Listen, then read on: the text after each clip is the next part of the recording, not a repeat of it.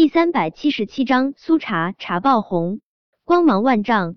安宁心中巨震，玉成哥哥，你怎么会忽然这么问？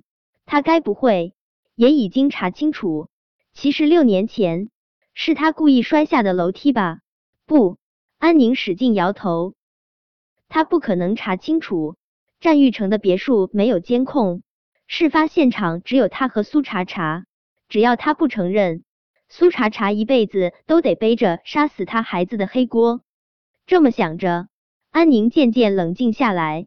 他上前抓住战玉成的手：“玉成哥哥，我不知道你为什么会问我这个问题，但是我可以明明白白告诉你，就是苏茶茶杀死了我们的孩子。如果不是苏茶茶把我推下楼梯，难不成我自己会故意摔下去吗？那可是我们的孩子啊！”玉成哥哥，我那么想给你生孩子，我怎么可能会杀死我们的孩子？战玉成颓然起身，他自嘲一笑：“是啊，饶是安宁再心狠，他也不可能杀死他自己的亲骨肉。他这到底是想要问出什么呢？”安宁，以后别再出现在我面前了。许久许久之后，战玉成冷冰冰开口。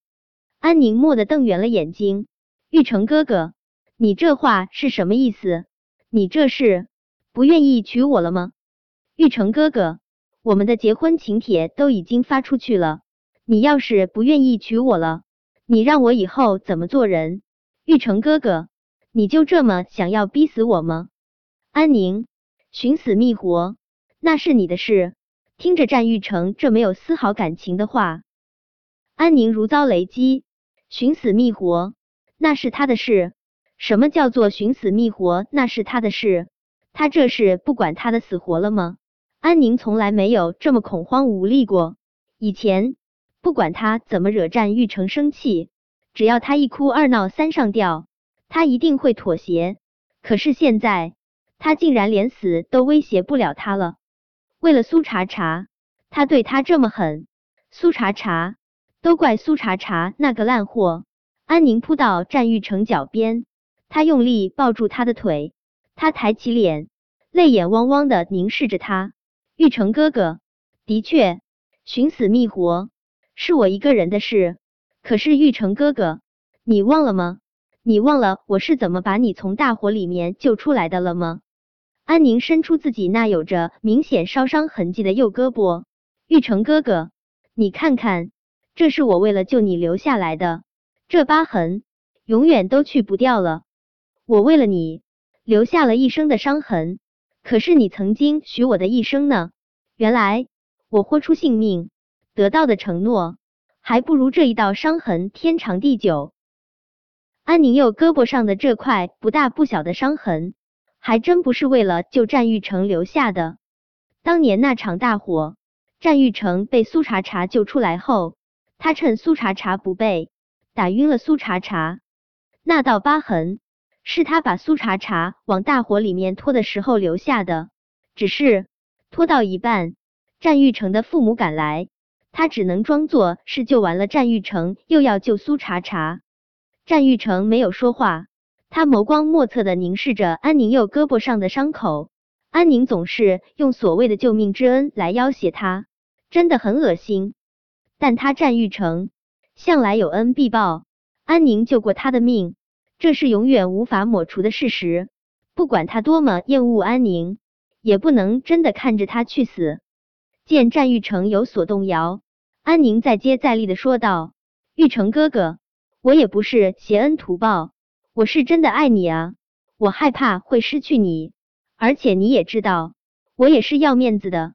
大家都知道我要嫁给你，你忽然不要我了。”我一定会成为圈子里的笑柄，我被人笑死无所谓，可我不想连累我父母被人耻笑啊！玉成哥哥，就算是我求你，求求你别不要我好不好？安宁，我娶你！战玉成一字一顿，波澜不惊，仿佛安宁于他只是个无关紧要的陌生人。可我能给你的，也只是战太太的位子而已。安宁，你好自为之。说完这话，战玉成头也不回，冷晴转身离去。安宁都顾不上穿身上的衣服，她狼狈的跌坐在地上，如同失了魂儿。什么叫做他能给她的？也只是战太太的位子而已。是不是就算是娶了她，他也依旧要与苏茶茶那个贱人纠缠不清？凭什么啊？安宁手握成拳，恨得咬牙切齿。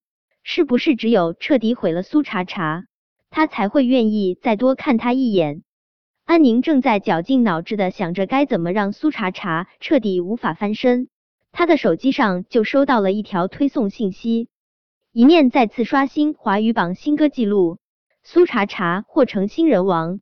苏茶茶，安宁以为是有人跟苏茶茶同名同姓，但点开这条新闻推送后，他才发现。这条新闻中说的那个苏茶茶，就是他认识的那个苏茶茶。苏茶茶录制的一念被发到网上后，万人追捧，被无数网友誉为天籁之音。原本大家以为苏茶茶只是一个其貌不扬的女歌手，当孙晴晴发布了一段苏茶茶录制歌曲的 MV 后，全网沸腾。那张脸，盛世美颜几个字都不足以形容。妥妥的秒杀现在的网红脸、蛇精脸什么的。苏茶茶的歌声已经让无数人痴迷，再加上这张倾国倾城的脸，一瞬间，她的声势几乎要赶超几位老牌天后。娱乐圈中不乏一夜成名之人，可苏茶茶的爆红速度还是令人惊叹。多位在娱乐圈中举足轻重的音乐人都对苏茶茶的歌喉赞赏有加。已经封笔多年的一位金牌音乐人，竟然发微博说要亲自为苏茶茶操刀新歌。苏茶茶想不红都难。那位金牌音乐人发博后，盛世一飞官博又发声，盛世一飞主题曲《无尘花落》苏茶茶，多档歌曲节目也想要与苏茶茶合作，各种大牌代言更是接踵而至，苏茶茶风头一时无两。安宁用力点着关于苏茶茶的报道。他气得一张脸扭曲的狰狞可怕。他当年让人在监狱中弄断苏茶茶的小指，就是因为他讨厌死了苏茶茶的精彩绝艳。大家不都说苏茶茶有一双会弹琴写诗的手吗？那他就毁了这双手。他万万没想到，他就算是毁了苏茶茶的手，苏茶茶凭借他那一副好嗓子，还是能光芒万丈。无数人心中的女神是不是？